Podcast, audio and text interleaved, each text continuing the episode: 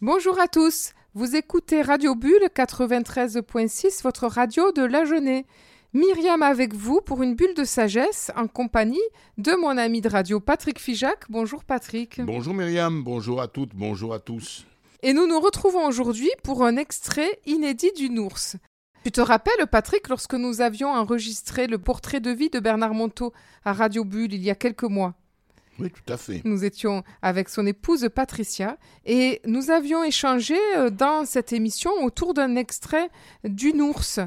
Et donc, j'aimerais qu'on revienne sur cet extrait pour euh, le faire partager aux auditeurs et, Et puis que nous puissions échanger. et pour que nous puissions échanger.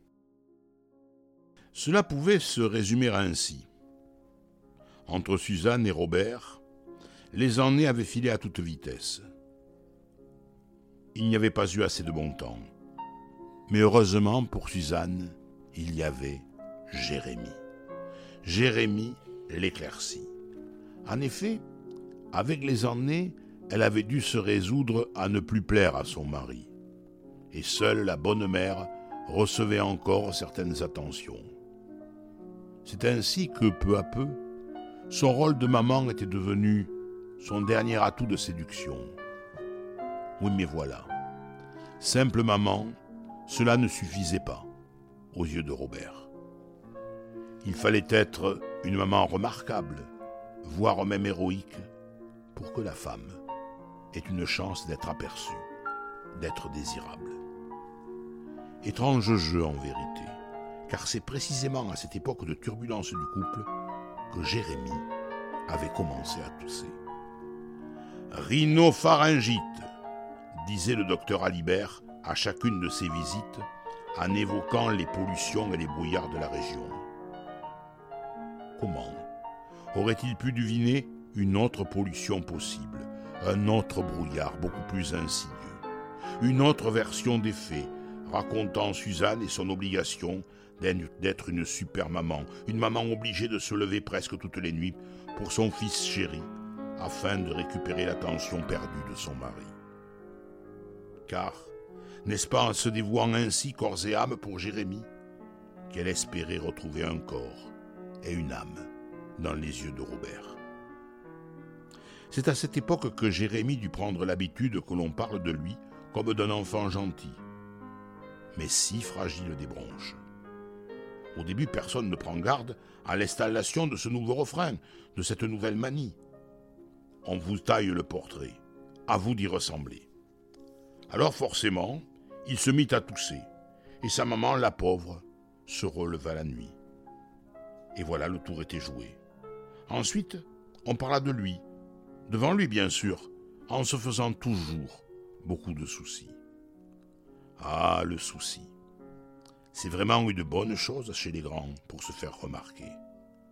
Je m'inquiète dont je suis. Et c'est ainsi que peu à peu le costume colle la peau. L'enfant finit même par se faire au personnage tant il y trouve quelque avantage. Au bout de quelque temps, c'est complètement rentré dans les mœurs. Cela n'a plus d'importance. Aux moindres invités qui passent, l'enfant a pris l'habitude d'entendre la célèbre histoire de celui qui est toujours malade, d'être le petit souci qui fait tellement de bien à sa maman. Alors, cela devient un jeu, un terrible jeu pour la vie. C'est quand tu voudras, ma petite maman chérie. Quand tu voudras, je tousserai toute la nuit.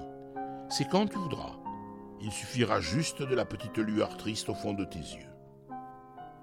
Et parce que la terrible habitude s'instaure, cela devient une sorte de loi du milieu, où chacun finit par y trouver son compte. Eh bien, merci Patrick. Il est beau ce texte, qu'est-ce que tu en penses? Ah mais là, je, je retrouve tout à fait l'enfance de Bernard Monteau, qui nous dit que il faut d'abord euh, l'enfant a une telle soif d'amour que il a besoin d'être aimé davantage par sa maman. Et que ne ferait-on pas pour être aimé davantage? Et Bernard Monteau, qui raconte sa propre histoire, dit ben moi, pour euh, avoir de l'amour de maman, j'ai passé toute ma prime enfance à être malade. Et parce que j'étais malade, ma maman s'occupait de moi. Et plus j'étais malade, et plus elle s'occupait de moi. Et est-ce que tu penses pas, Patrick, que chacun de nous a été un petit enfant qui a cherché le regard d'amour de sa maman Bien sûr. d'une certaine manière? Bien sûr. Nous sommes tous comme ça. Nous allons, au début, au début de notre vie, tout va être bon pour attirer le regard de sa maman, pour se faire remarquer d'elle. Nous n'avons pas tous été malades. Oui, Mais chacun moi, a je, trouvé moi, sa moi, je stratégie. été. Moi, je l'ai été. Et je dois dire que, au point même, pour être aimé, de, presque avoir failli perdre la vie.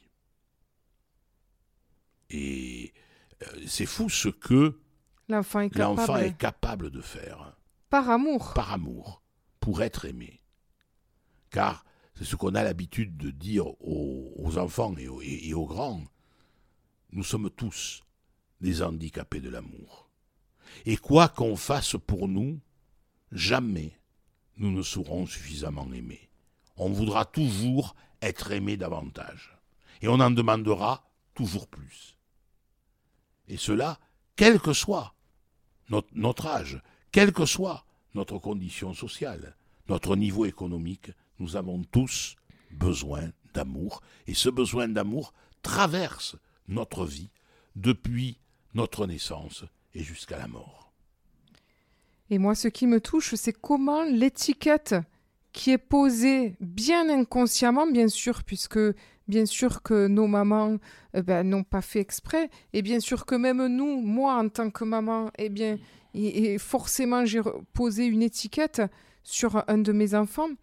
Euh, eh bien, euh, c'est étonnant comment cette étiquette, elle, elle, s'in- elle s'installe et que chacun y trouve son compte. C'est ce qui me, touche dans ce texte. C'est-à-dire qu'au début, personne euh, ne prend garde à l'installation de ce nouveau refrain, de cette nouvelle manie. On vous taille le portrait, à vous d'y ressembler. Oui, c'est ça. C'est-à-dire que, là aussi, la- la maman, l'enfant remarque que c'est par le fait d'être malade, de tousser par exemple, que maman va se relever, que maman va manifester un petit peu plus d'attention, un peu plus de compassion. Et donc, dans l'esprit de l'enfant, c'est magique. Il se dit, ben, j'ai qu'à tousser un petit peu plus, et chaque fois que je tousse, maman est inquiète. Pourquoi m'en priverais-je? Eh. Et tu sais, moi qui suis, euh, comme tu le sais, entourée de petits-enfants, lorsque je suis à l'école, je trouve ça toujours étonnant de voir à quel point chez certains petits-enfants, il y a, il y a ce comportement-là. Et je pense à ce petit garçon de parents d'un couple séparé, dont le papa était super inquiet. Il fallait euh, surtout pas qu'il tombe, il fallait surtout pas. À l'école, il était obligé de se faire mal ou de recevoir des coups. Et euh, lorsqu'il était avec son papa, ce petit garçon-là, il avait toujours un, un bobo, il avait toujours un problème, il avait toujours quelque chose.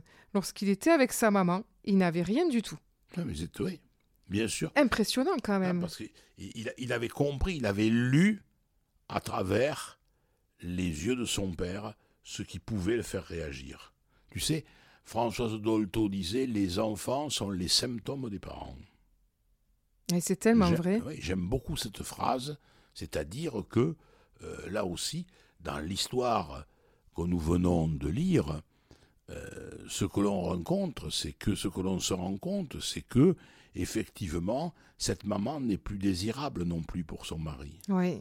Donc il va falloir qu'elle trouve une compensation. Et puisque je ne suis pas aimé de mon mari, je vais essayer d'être aimé de mon fils. Et je dirais, j'apporterai une petite nuance, c'est-à-dire euh, dans ce livre, c'est je vais essayer d'être aimé de mon fils et de plaire à mon mari dans ce rôle de maman. A aussi, aussi ça, oui, c'est vrai.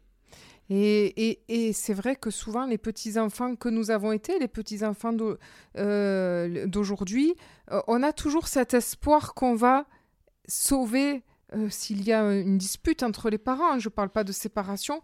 On a toujours. Les- les- le petit enfant que l'on est rêve d'être le moyen de réconcilier ses parents.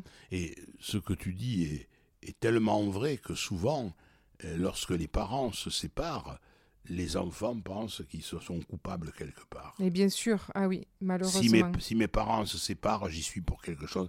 Il y a quelque chose que je n'ai pas fait. Je suis mauvais. Parce que mes parents se sont séparés. Alors, sachant tout ça maintenant, qu'est-ce que l'on fait avec tout ça, Patrick? Quelles sont les solutions? Oh, mais je, je pense que là aussi, il faut se dire que les soucis des petits ne sont pas des petits soucis.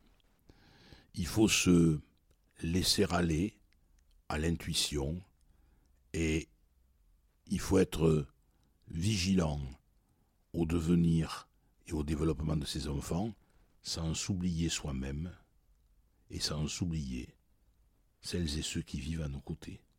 Ne pas faire des enfants le centre du monde. Un psychologue disait euh, il y a quelques années peut-être que quand la maman s'autorise à être heureuse, c'est le plus beau cadeau qu'elle peut faire à son enfant, parce qu'elle va lui enlever toute la culpabilité qu'il pourrait avoir si elle ne l'est pas. C'est juste. Bien vu. Sur ce mot de la fin, nous arrivons à la fin de cette émission. Et quant à moi, je vous retrouve la semaine prochaine pour ma bulle de sagesse. Belle semaine à tous